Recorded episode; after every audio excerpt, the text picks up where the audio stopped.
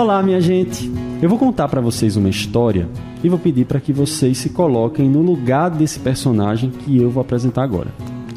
Imagine que você tá numa praia na Paraíba, ali juntinho de João Pessoa. Então você tá ali vendo toda aquela beleza, aquele marzão e a brisa, né, batendo no rosto.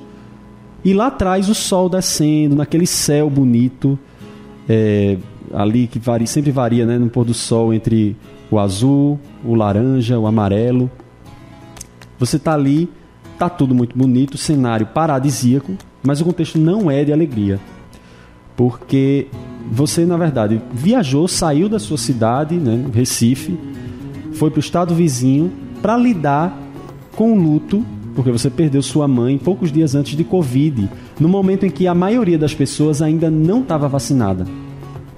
E aí você está lá tentando relaxar a mente, tentando lidar com todo esse processo, e aparece um grupo de pessoas que você não conhece, todo mundo passeando ali, fazendo uma trilha de moto. E aí você escuta aquela conversa, conhece um, vai, sabe, entrando no papo. No meio do papo, com todos aqueles motociclistas, você acaba comentando que sempre gostou de passear de moto, porque foi uma habilidade que você aprendeu quando ainda era adolescente, no interior de Pernambuco, onde você passou a infância. Então, um deles resolve oferecer a própria moto para que você possa fazer um passeio. Você pega, sobe na moto e faz um percurso por ali mesmo na praia, até que passa por um local em que a areia está fofa. Sente a direção enguiçar e a moto cai para o seu lado direito. Tudo isso em questão de segundos. Quando você se dá conta, está caído e a perna está presa nas ferragens. No momento você nem acha que foi muito grave, não sente muita dor. Mas aí você passa um dia no hospital, dois e ainda não consegue mexer a perna. Até que no terceiro dia de internamento, o médico chega para você e fala que a sua perna vai precisar ser amputada, do pé até a coxa. Essa é a história de Rafael Ramos, de 32 anos. Ele está aqui com a gente.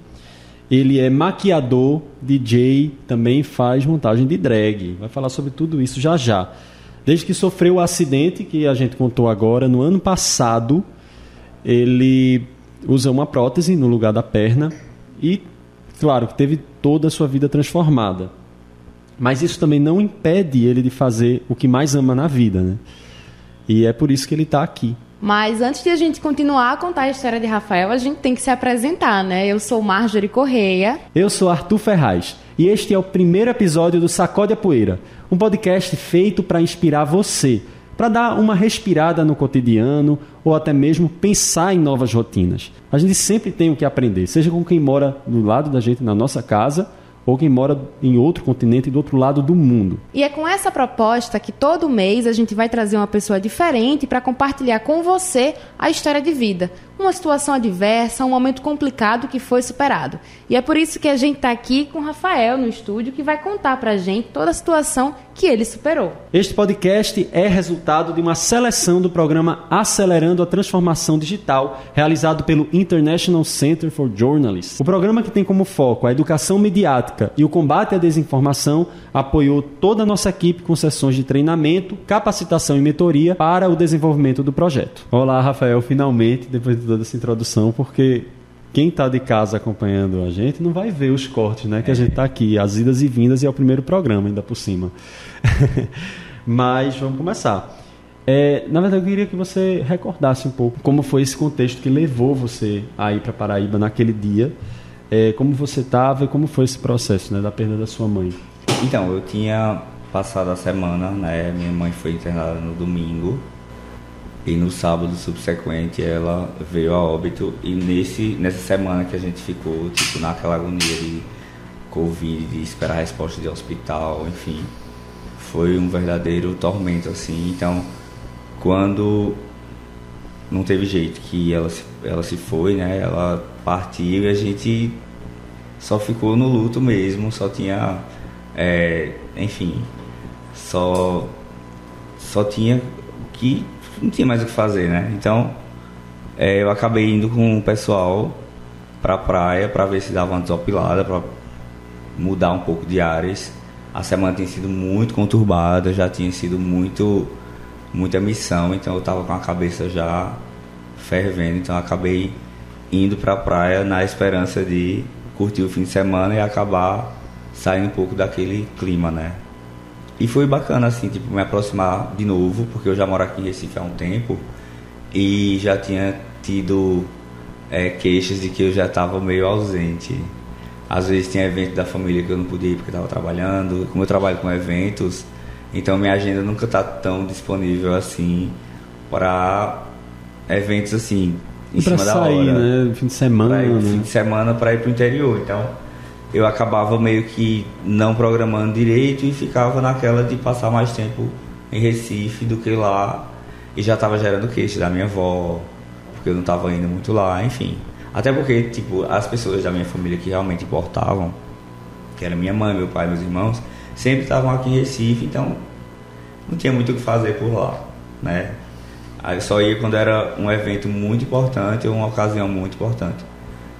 Então, fiquei um tempo lá com, minha família e foi, foi bacana, assim, reviver um pouco a cidade, ver pessoas que eu não tinha visto há um time já. Já tinha, tipo, muita. é, como tava na época de Covid, tipo, tava muito intenso, a gente tava começando a, a história de vacina e tal. Então, é, muita gente queria me visitar e não podia, mas aí, enfim, era todo um contexto diferente do que a gente tá vivendo hoje, né? Beleza. Falando um pouquinho do acidente agora. Foi uma situação completamente normal, né? Você, uma coisa que você fazia corriqueiramente. E nesse momento a gente nunca acha que vai dar algo de errado. E eu queria perguntar pra você se naquele momento que você pe- pegou uma moto pra passear, alguma coisa que você já fazia, que sabia fazer, que gostava de fazer, se em algum momento passou pela sua cabeça que poderia mudar completamente a sua vida. Jamais, assim, eu saí, né, fui, era só uma voltinha, realmente foi só uma voltinha, mas é, eu já havia caído de moto antes, eu já pilotava moto desde quase criança, mas já tinha caído, assim, tipo, nunca caí pra me arrebentar muito, minha irmã caía mais, só que no final das contas, assim, a queda que eu sofri, eu jamais achei que seria dessa proporção. Eu achei que seria algo tranquilo, no máximo com arranhões. E foi mais complexo, né? E aí você estava assim no hospital. O que é que você sentia assim? Como foi o- a notícia quando o médico chegou, contou? Então, é, a todo Que é que- momento, durante, assim, desde a hora do acidente até eu sair do hospital, eu sempre estive consciente. Inclusive, assim, tipo, no caminho e tal, não, nem cochilei nem nada.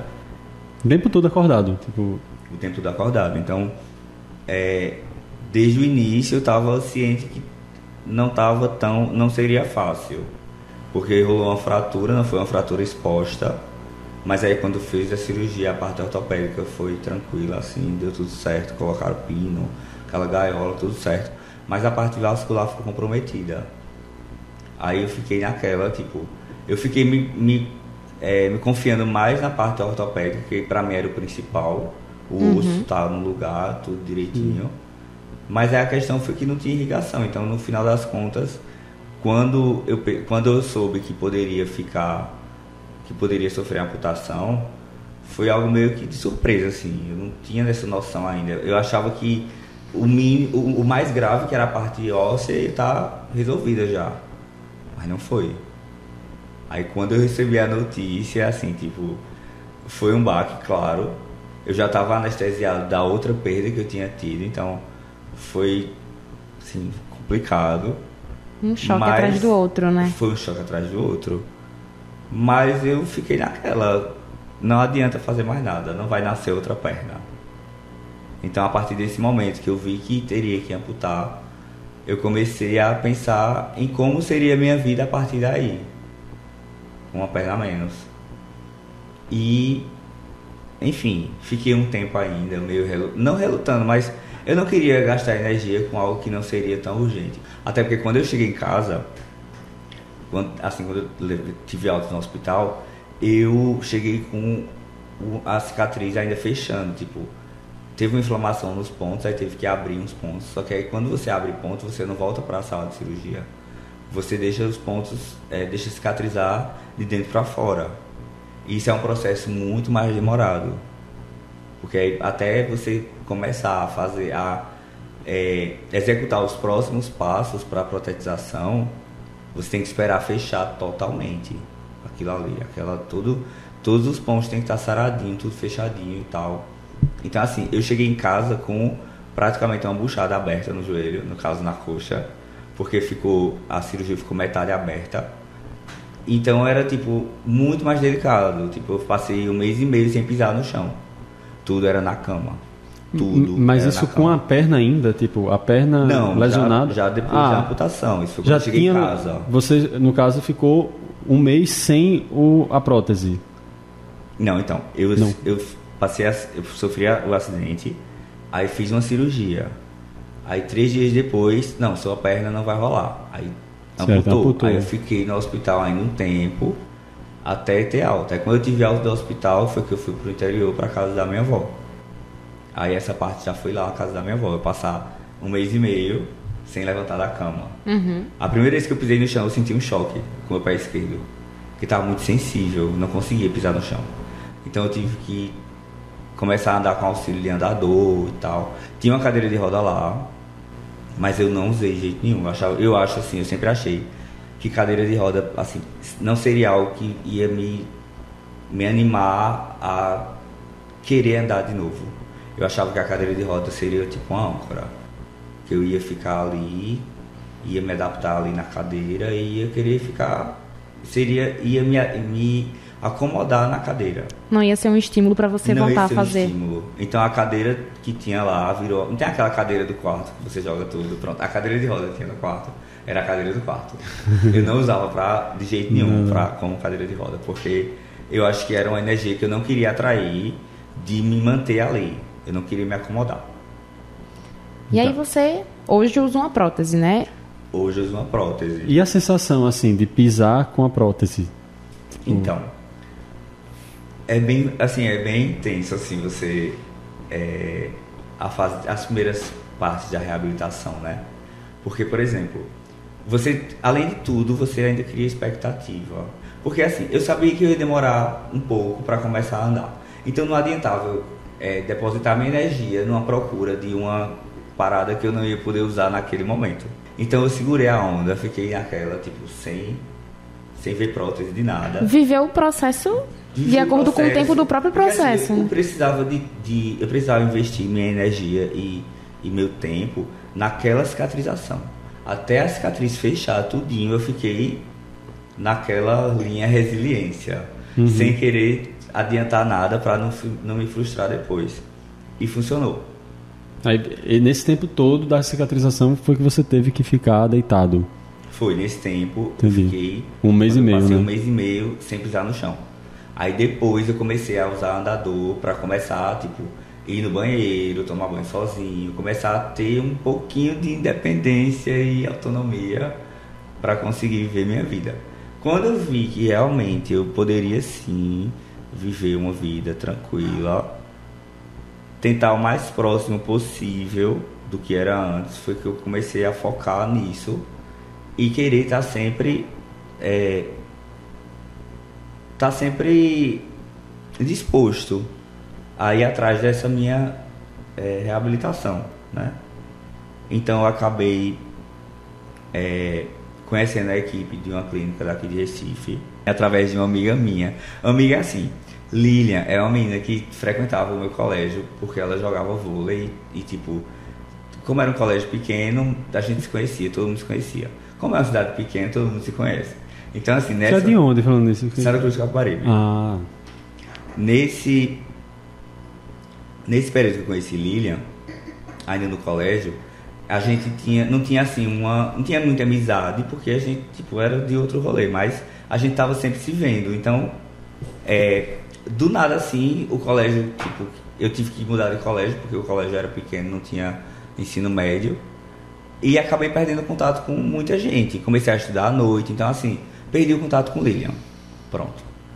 Depois de quando eu já tava, sei lá, uns dois meses lá em Santa Cruz, no pós-operatório, uma amiga minha disse que ia fazer uma surpresa. É só, eu vou trazer algo melhor do que do que uma perna pra tu. Eu, como assim, melhor que uma perna? Aí eu cheguei lá com uma pessoa que era amputada também, que era Lilian. Lilian perdeu a perna com 16 anos. Foi bem nessa fase que a gente mudou de colégio E eu que perdi você o perdeu o contato contato, com ela. né? E você não sabia? E eu não sabia. Não tinha mais notícia Não dela? tinha mais notícia. Aí ela, minha amiga chegou com ela, chegou primeiro, a gente ficou conversando, eu tava fazendo uma live. Durante a minha recuperação, eu fazia várias lives, me maquiando, pra contar um pouco do que estava acontecendo comigo, minha história, o meu cotidiano, o que estava acontecendo, tipo, em Atualizar relação... as pessoas, né, que atualizar sabiam todo da mundo que situação. ficou sabendo do acidente, então eu fazia live me maquiando e contando a história. Aí um dia, né, no meio dessa live, essa minha amiga chegou, Riane, e disse, ó, eu vou trazer uma surpresa pra tu, é melhor que uma perna. Aí chega Lilian, amputada há 15 anos, já super experiente em prótese e tudo. A gente bateu um papo durante a minha live. Ela me contou um monte de coisa, eu fiquei assim, maravilhado. E né, você sem prótese ainda, E né? eu sem prótese ainda. Isso eu tava ainda me recuperando da, na fase de pós-operatório, quando a, a buchada tava menorzinha.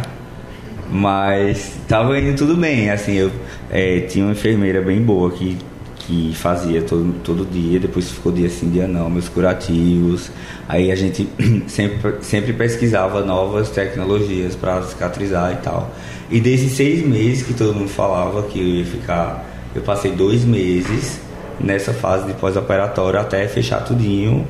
Eu fiquei bem feliz. Foi melhor do que o pessoal que te Foi assustou, melhor né? do que o susto que eu levei de, de cinco meses, seis meses. No final das contas, em cinco meses já estava com a prótese andando. E eu achava que ia estar em cinco meses ainda fechando o último ponto. Aí você já tá com a prótese e você falou de Lilian, né? Que foi essa. Sim, Lilian. Lilian foi lá fazer uma visita, entrou durante a live, a gente conversou um pouco. Ela contou uma história, contar a história dela um pouco na live, que eu não estava sabendo, porque eu tinha perdido contato com ela. E depois, acho que no outro dia, a gente veio aqui em Recife, ela me trouxe no carro dela, a gente veio, ela veio contando a história, veio falando, assim, tipo, contando tudo que eu precisava saber. Me levou na ortopedia Boa Viagem para conhecer a equipe, para pegar orçamento, aí já fez o pedido da minha prótese do SUS também, porque todo, todo, toda pessoa amputada tem direito a uma prótese por ano pelo SUS. É, e acabei é, com, no caso, esse, esse apoio que Lilia me deu foi muito importante, assim, para eu querer ainda mais correr atrás dessa minha reabilitação, assim, tipo de, não, eu vou andar assim, eu vou voltar a ter minha vida que eu tinha antes, sim. Para você adquirir essa prótese, precisou dessa rede de apoio, né? Lilian, você falou também da sua família na sua recuperação. Para esse processo se tornar menos árduo, é importante mesmo ter esse núcleo ao redor da gente? Com certeza, assim, quando logo que eu tava no hospital ainda, quando meu amigo soube, ele mora na Suíça, Filipinho. Ele, assim que ele soube que eu tinha é, que ia perder a perna, ele preparou uma campanha, assim, fez um cardzinho contando a minha história, que eu tinha sofrido um acidente e que possivelmente eu ia precisar de uma grana para prótese. Rolou esse, essa campanha, mas para mim o mais importante de tudo foi a rede de apoio que se formou nesse momento. As pessoas quando ficavam sabendo vinham falar comigo, começaram a se preocupar e como é que você tá. Isso para mim foi tipo não, te, não teve preço. Mais do que o dinheiro, tá Mais ali presente, dinheiro, né? Tá ali presente, foi importante assim. Principalmente o pessoal que acompanhava minhas lives, que ficava que eu ficava sempre informando como, como o que eu estava passando naquele momento, Uhum. como era que estava em casa, como era que estava a questão da cirurgia. Então assim, tudo isso me fez querer é, ficar, como eu posso dizer, me animou para deixar a galera sempre informada, né? Eu, eu recebi assim, tipo, eu não tinha muita informação, né? Eu fiquei meio sem saber onde procurar é, informações sobre é, os primeiros, é, como é que posso dizer? Os, Os primeiros primeiros passos, passos, né? Os, os procedimentos mesmo, né? Pra você. para conseguir tanto a parte da prótese como, como você dormir direito, porque você tá ali sem um membro, então você perde o apoio de tudo, sabe? Então eu entrei em grupos de Facebook, que tinha grupo no WhatsApp, conversava, passava o dia conversando com pessoas recém-amputadas, pessoas que já eram amputadas há muito tempo. Assim, eu soube de história de, de todo tipo. Teve um menino que recebeu uma prótese, nunca se, nunca se acostumou. Ele disse que sofreu acidente com a meia idade, nunca se acostumou e pega onda e anda de moto, anda de bike, tudo com a perna só. Ele anda assim, de muleta. Ele anda. Ele não tem prótese. Ele, ele anda- tem uma prótese, mas nunca se acostumou com ela. Ah. Ele nunca se adaptou. Então ele começou a fazer tudo que ele queria fazer sem prótese. E eu achei muito bacana a história dele, porque é uma inspiração, né? Eu acho que, pra mim, tipo, minha história tem um, uma, é, rola uma inspiração sim, mas tem gente que passou por coisa pior do que eu, de tipo, de, de ter, ter infecção no hospital, de ter não ter grana mesmo, ter que trabalhar sem, sem a perna de todo jeito. Eu, assim, graças a Deus, eu tenho, eu, assim, minha família é uma família ah, estruturada e me deu todo apoio, né, em relação a isso, mas tem muita gente que não tem esse apoio, que não tem essa estrutura. E isso é péssimo, porque é um trabalhão ainda para conseguir muita coisa, principalmente se adaptar. Então eu aproveitei assim que realmente eu, tenho essa sorte de ter esse de ter essa família estruturada que me deu é, esse apoio e usar isso a meu favor para mostrar para as pessoas que a vida não acaba aí. Você tem, você tem vida, tem saúde, não é um membro que vai fazer você inferior, não. Você está ali para batalhar e vencer. A gente está aqui para isso, não é para perder. Uhum.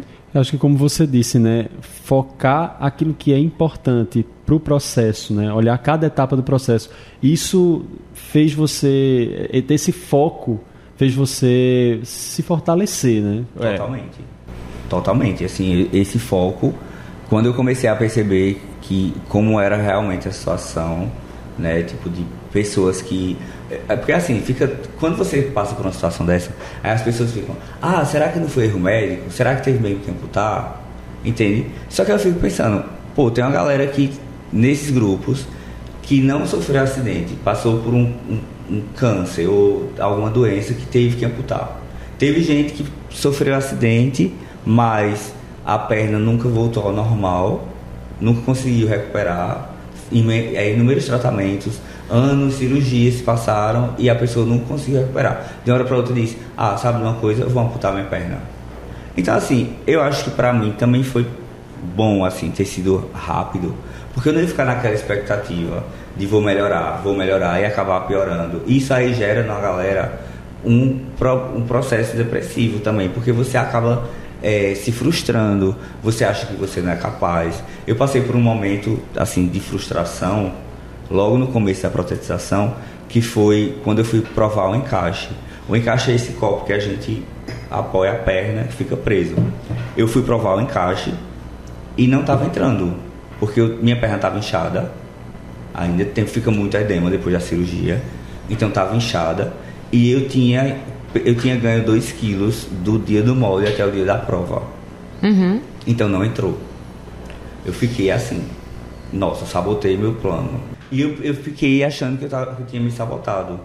Eu consegui perder 3 quilos em 5 dias. Nessa, nesse, Focou e. Foi, foquei, dieta, fiquei usando a faixa. Aí quando foi dia 21, acho, de outubro, eu consegui.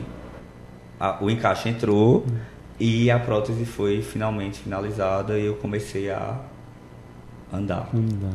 Nesse processo de começar a andar, você contou que teve a história que quando estava pesquisando, né, se enturmando, viu que teve um menino que nunca se adaptou com a prótese. Como foi esse processo de se adaptar à prótese, de começar a usar? Porque não é fácil, né? As pessoas então, acham que é só... É, aprender a andar com a prótese, né? No começo é doloroso, porque você vai estar apoiando ali o peso do seu corpo inteiro naquele toquinho que é só metade da coxa. Então, assim, é doloroso porque, enfim, por motivos óbvios. Então, não só isso, é ter a questão do equilíbrio. São várias questões que você tem que administrar a sua cabeça e no seu corpo também, para conseguir se adaptar e ter resistência. Porque os primeiros passos não são fáceis. Até você começar a fazer reabilitação, até você entender como funciona o, a mecânica da perna, a dinâmica do passo como é dado, mano, são muitos dias, várias semanas. Geralmente você passa quando você faz um, um, uma. Quando você começa a usar a prótese, você passa uns dois ou três meses. É indicado, né? Que você ande com a prótese e a muleta por uns dois ou três meses. Eu não consegui. Eu passei uma semana só. E já comecei a ir pra festa, ir tocar em evento. Enfim, no dia 21 eu tava pegando a prótese. No dia 31 de outubro, que era Halloween, eu tava em festa de Halloween. Então, assim, eu tava muito ansioso para começar a andar de novo. sem, sem muleta, né? Só com a prótese. E eu meio que nesse, nesse momento eu me senti meio cavalo do cão, assim, querendo é, adiantar demais as coisas. Não tive nenhuma frustração, assim, porque, tipo, não, não teve, assim, uma situação de cair, de me machucar e tal, e, e ficar naquela de, não, não é, não é agora, não estou pronto. Não, não teve isso. Mas na segunda fase, da, quando eu troquei o encaixe, foi bem, assim, acho que foi mais difícil do que a primeira vez. Uhum porque eu tava já me achando, né? Eu tava andando direitinho, bonitinho, já tava fazendo desfile. Então, quando eu troquei o encaixe, eu regredi, assim, pelo menos uns três meses daqueles seis meses que eu tinha passado já com a prótese. Então, foi meio, meio chato, assim, porque começou a ficar doloroso de novo. Tem que passar pelo processo de novo, é, de adaptação, processo, né? Na, assim, a questão do equilíbrio não, porque eu já tinha. Já sabia. Mas era é. a questão mais da dor mesmo, por causa do aperto, sabe? Uhum. Essa, esse encaixe mais apertado. Mas assim, já tô na metade do caminho de novo. Daqui a pouco eu tô voltando de novo a fazer desfile. Não parei de fazer festa, não parei de frequentar eventos. Para vocês terem uma ideia, eu, eu fui numa, num desses, nesse primeiro mês né, de, de prótese, eu fui numa pool party que começou 10 da noite. E esse meu amigo que foi que me levou, ele é rato de festa. Ele vai, ele tá lá no começo abrindo a festa e ele só sai no lixo. Inimigo do fim. Ele abre e fecha. E, aí e ainda.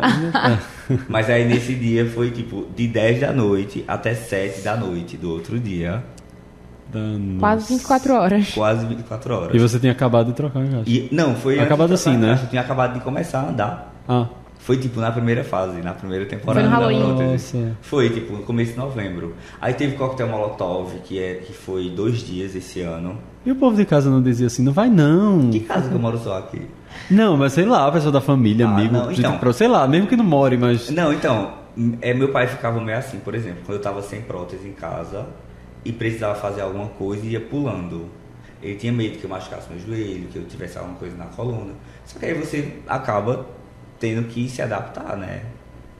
Tipo, não é toda hora que eu vou estar em casa de boa, vou tomar um copo d'água, vou botar a prótese para ir tomar água e voltar. Nesse processo eu me tornei um pouco sedentário, porque antigamente eu era, sempre fui muito ativo, então eu corria na hora do treino, eu às vezes saía da Agamenon até o centro da cidade andando, voltava, eu gostava de andar. Uhum. E a partir daí eu já vi que eu nem poder fazer mais isso, então eu me tornei sedentário, estou com uns quilinhos a mais, mas já estou em processo também com o personal. Enfim, tá tudo se adaptando. Eu sei que não é assim, do dia para a noite, que a gente consegue, né, resolver tudo. Mas a gente vai um, um passo de cada vez, literalmente, fazendo esse, essa busca, né, de tornar o nosso dia a dia mais próximo do que era antes. Esse é meu lema. Hum. Aproveitando que ele falou de adaptação, né, de na casa assim, de, por exemplo, ah, vou beber um copo d'água, não, não vou botar prótese. Quando é que você sente a necessidade de colocar a prótese e quando não? Quando você acha que dá para ir pro, pulando? Veja, no meu dia a dia, eu, no, antes de começar a usar a prótese, eu precisava trabalhar. Eu tinha trabalho rolando, tanto trabalho de montação como trabalho de maquiagem. É, e não podia deixar de trabalhar porque o trabalho estava. Ah, não vou não, porque eu, eu não tenho como. Tenho como sim. Comprei um banquinho daquele tatuador chama mocho. É um banquinho bem alto de rodinha. Então esse mocho, eu uso ele em casa até hoje. Mas aí quando eu ia fazer algum trabalho antes de começar a usar a prótese, eu usava ele, ficava quase em pé. Porque assim, eu trabalho como maquiador, tanto eu trabalho no espaço físico chamado Dula na Jaqueira, que é um salão, como eu atendo também na casa das clientes mais importantes, assim, que já são meus clientes há mais tempo, que solicita assim por motivo de ah, casamento, evento grande. Então eu maquio na casa delas. E nesse momento que eu estava sem prótese, eu estava conseguindo maquiar, só não conseguia ficar em pé. Então eu arrumei essa solução desse banquinho. Então esse banquinho acabou é, entrando para minha vida, para o dia a dia também. Então assim, eu só coloco a prótese quando eu vou sair de casa para fazer alguma coisa. Ou por exemplo, ah, vou arrumar a casa. Se eu for com o banquinho, eu vou passar uma semana para arrumar a casa. Se eu for com a perna, eu faço em um dia. Então, eu consigo, eu coloco a perna para o que realmente é importante. Por exemplo, que exige vou, mais, vou né? treinar, vou para academia, vou sair para algum lugar. Eu nunca saio sem prótese, só saio uhum. com prótese. Mas em casa, em muitos momentos eu estou sem. Porque não é tão confortável. Assim, é uma, a prótese resolve muito a vida da gente. Mas, assim, questão de conforto, não é. Então, não é toda hora que eu, que eu preciso estar com a prótese. Eu posso ir pulando, até porque meu apartamento não é muito grande, então eu posso ir pulando para qualquer lugar tranquilo. Um jeitinho dá, né? Um jeitinho dá. Jeitinho, é. Mas assim, por exemplo, eu não precisei fazer grandes adaptações na minha casa, tipo colocar barra de ferro, porque ne- nessa história de pular eu consigo desenvolver todas as tarefas que eu necessito, assim. Tipo, o máximo que aconteceu de mudança foi colocar o andador que eu comecei, que eu andei lá no começo. Eu deixei ele no box do chuveiro para me apoiar quando estou tomando banho, porque aí eu não vou tomar banho com a prótese. Sim. Aham. Mas assim, de resto, eu só não tem assim muita adaptação assim no prédio, nada não. Foi tudo assim, claro que tem espaço na casa que você tem que passar pelo menos com banquinho. Então, coisas que eu arrastei assim um pouquinho só para ter a mobilidade, mas eu consigo, tipo, fui conseguindo me adaptar, né, à situação também nesse sentido. E na festa, você disse que voltou logo para os Então. eventos.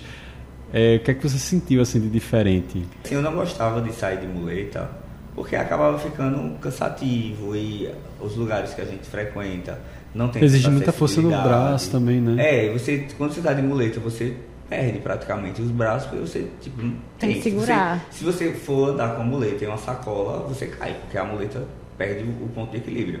Então não adianta, tipo, eu, eu pensei, não, eu só vou sair de casa quando eu tiver com prótese. Só que aí nesse momento começou a ter evento de novo, assim, evento grande, aberto, com palco, show. E eu tava, eu queria estar nesses eventos, porque sempre estive, né, uma perna a menos que me fazer deixar de estar nesses eventos, né? Então, voltei a frequentar os eventos. Os primeiros eu levava a muleta e deixava no- na recepção do evento. Caso eu precisasse, se a perna desse um problema e eu tivesse que tirar por algum motivo ou incômodo, a muleta estava lá para uma emergência. Mas nunca cheguei a usar. Inclusive essa, essa pulpária que eu fui, que, que fiquei quase de um dia para o outro, quase 24 horas, é, eu levei a muleta, mas acabei tam- também não usando. E assim, nesses lugares que eu vou passar mais tempo, geralmente eu entro em contato com a produção e peço pelo menos acesso a um camarim para se precisar descansar e não tiver onde. Por exemplo, essa festa que eu fui especificamente era numa chácara com a prótese. Porque o chão tem que estar estável, entendeu? É, não pode ter muito, muita erosão. E tipo, os lugares que eu tava indo era só o que tinha. Erosão, buraco, tudo. Então, lama. Ah, por isso você leva, leva a muleta. Aí eu né? levava a muleta pra. Mas Dá nunca, nunca Vai que, né? Mas vai que. Só que assim, pra mim, assim, na parte de reabilitação, eu até, tipo, toda vez que eu. Toda vez que eu ia fazer reabilitação na terça, que no começo fazia toda terça e quinta. Só que aí eu comecei a pegar mais jeito, aí tô indo agora menos só pra aperfeiçoar algumas coisas. Mas nesse momento do início, eu sempre saía da, da reabilitação na quinta, contando o roteiro do fim de semana, e na terça-feira, quando eu voltava, era dando um resumo de tudo que tinha acontecido. então, pra eles, é, tipo, eles ficavam meio assim, tipo, você não deveria estar fazendo isso. Por outro lado, caramba, caramba, como você conseguiu? Então, pra mim, já era mais um motivo pra, pra me sentir, tipo, naquela, tá, eu tô no caminho certo. Eu tô conseguindo desempenhar as funções do dia a dia e tô conseguindo ir pra rolê, que é, tipo, Era uma coisa que você fazia sempre, né? que eu fazia gostava. sempre. Inclusive teve uma festa que eu achei muito bacana, até me emocionei, que é a Maledita da Vala Rolê. É uma festa de música pop e eles dão muita ênfase assim à arte drag, eles apoiam muito a arte drag. Tanto assim, sempre tem drag tocando ou trabalhando no evento, enfim. Então, essa festa especificamente, que foi a volta da Maledita, eu tava no line-up. E eu toquei, tipo, era. Foi quando soltaram a Britney. Quando o pai da Britney liberou TV. Aí Ah. era Free Britney. Aí todas foram, assim, a gente combinou pra todos irem com o look da Britney. Aí eu fui com o look da Britney. E, tipo, foi foda. Foi minha volta, foi a volta dos eventos e a minha volta ao rolê oficial, né? Pra mim foi, assim, maravilhoso esse evento.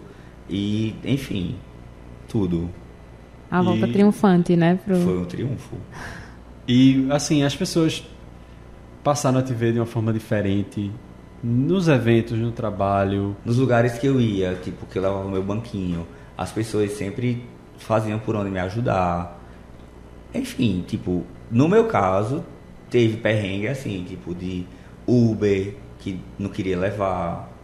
Eu já fiquei, tipo, já Mesmo várias com a vezes. prótese, tipo. Mesmo- Qual- e qual era a justificativa? Nenhum, como é que eu vou saber? Ele cancelava a viagem, entendeu?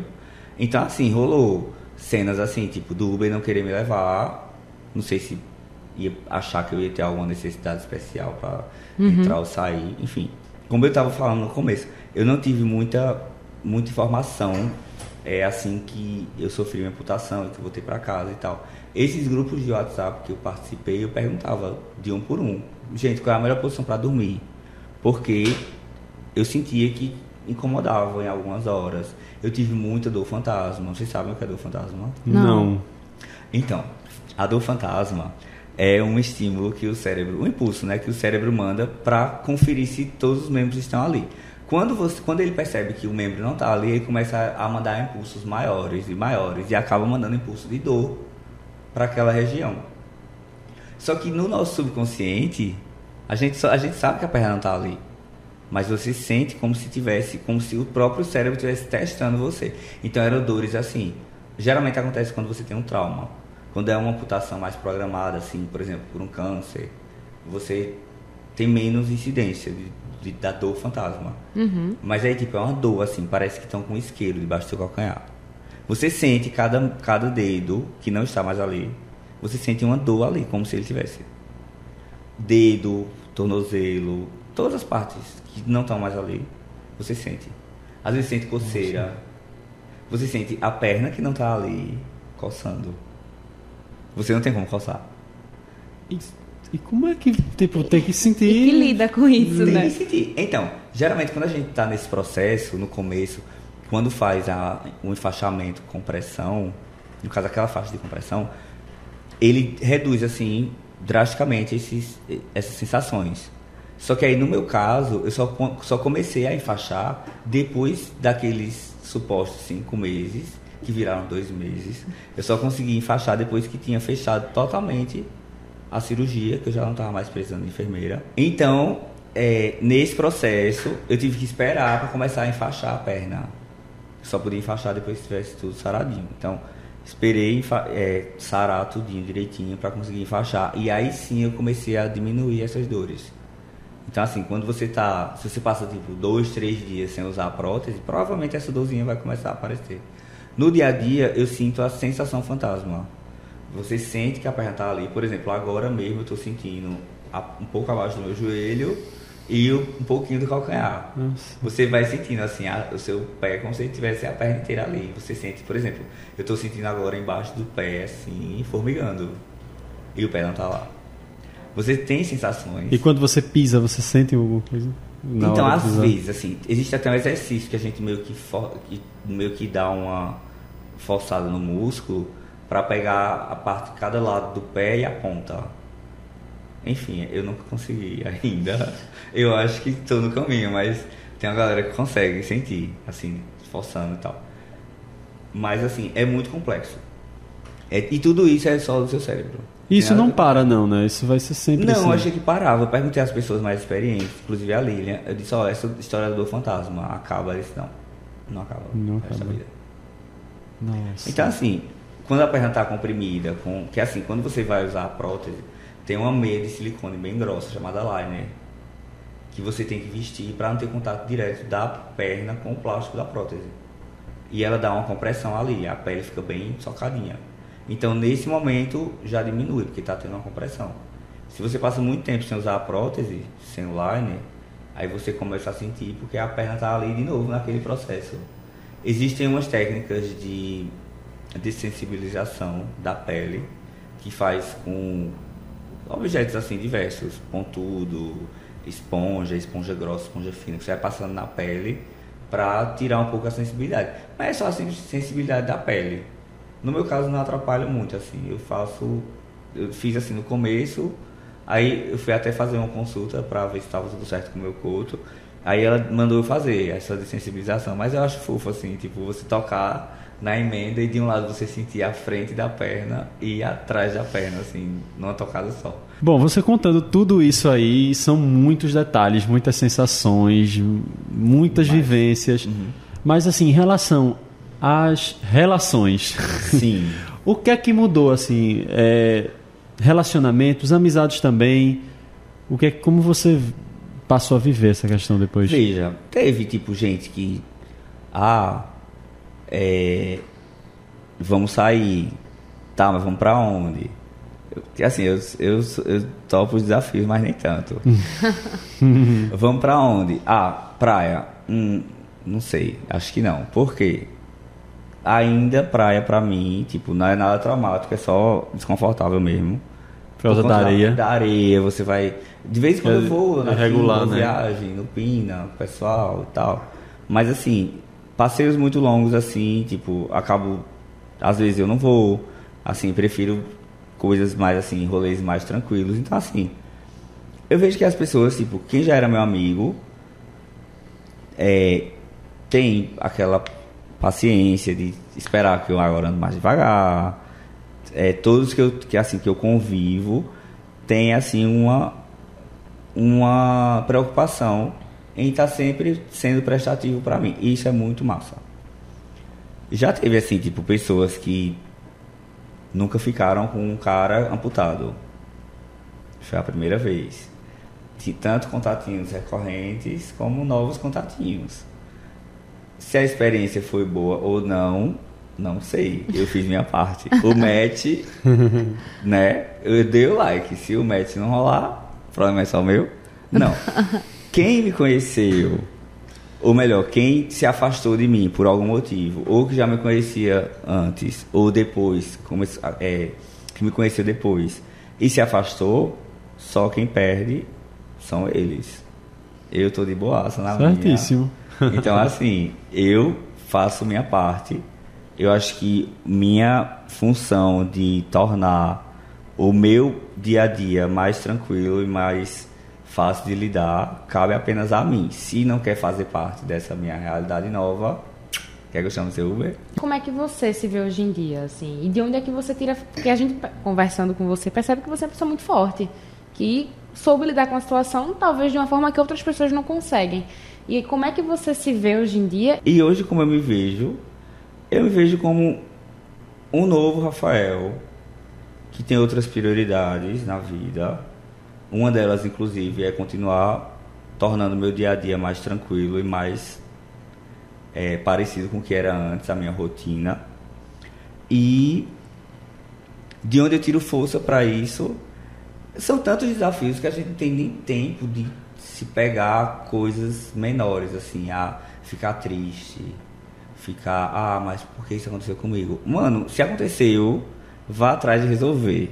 Porque muitas dessas pessoas têm, assim, têm questões que acham que, ah, a vida, não sei o quê. E, mano, tu tá inteiro aí, tá ligado? E tipo, eu, como tipo, eu tenho essa. Talvez eu tenha conseguido essa energia, talvez para alertar essas pessoas de que realmente a vida não para, que é só você correr atrás, que você consegue. Entende? Eu acho que talvez isso tenha acontecido comigo justamente porque eu conheço muita gente que tá ali e, tipo, porque eu tenho uma voz, por mínima que seja, eu tenho uma voz assim que as pessoas ouvem, porque tem uma rede muito grande assim de apoio.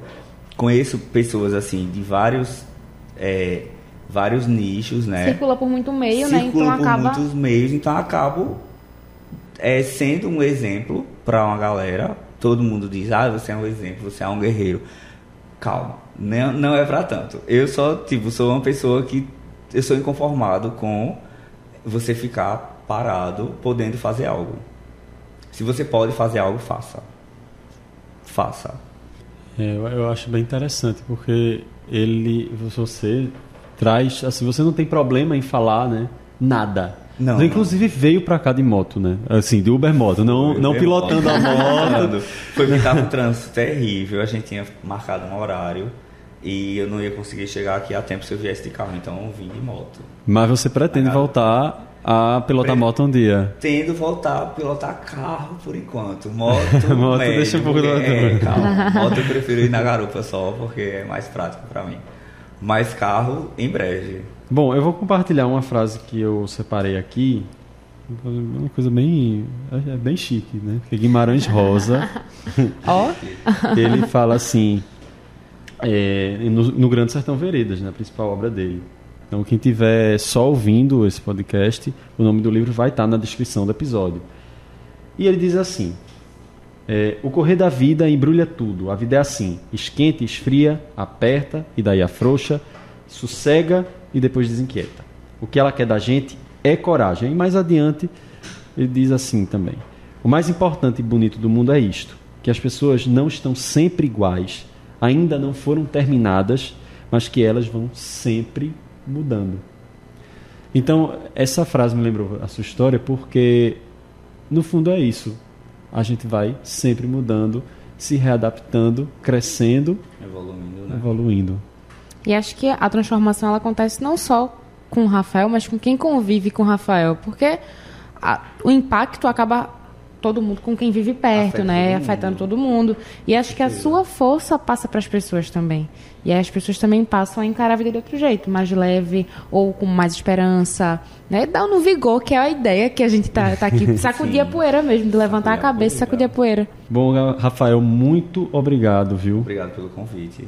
Foi ótimo. A gente espera que a sua história, a gente espera não, a gente tem certeza que a sua história vai ajudar tantas outras pessoas aí que passam por isso ou que passam por coisas menores também, cada um tem o seu problema, mas que a Cada um tua tem história seu- possa Cada um sabe a a dimensão do seu problema, né? isso. Então, assim, eu acho que cada problema não é, tipo, o fim do mundo, por mais que, seja, que pareça. Vá atrás de resolver, porque se você não for, outra pessoa não vai, não. A vida não para, A né? vida não para de jeito nenhum. É isso, gente. Muito obrigado. E esse foi o primeiro episódio do podcast Sacode a Poeira. E a gente espera aqui no próximo mês com uma nova história para te inspirar.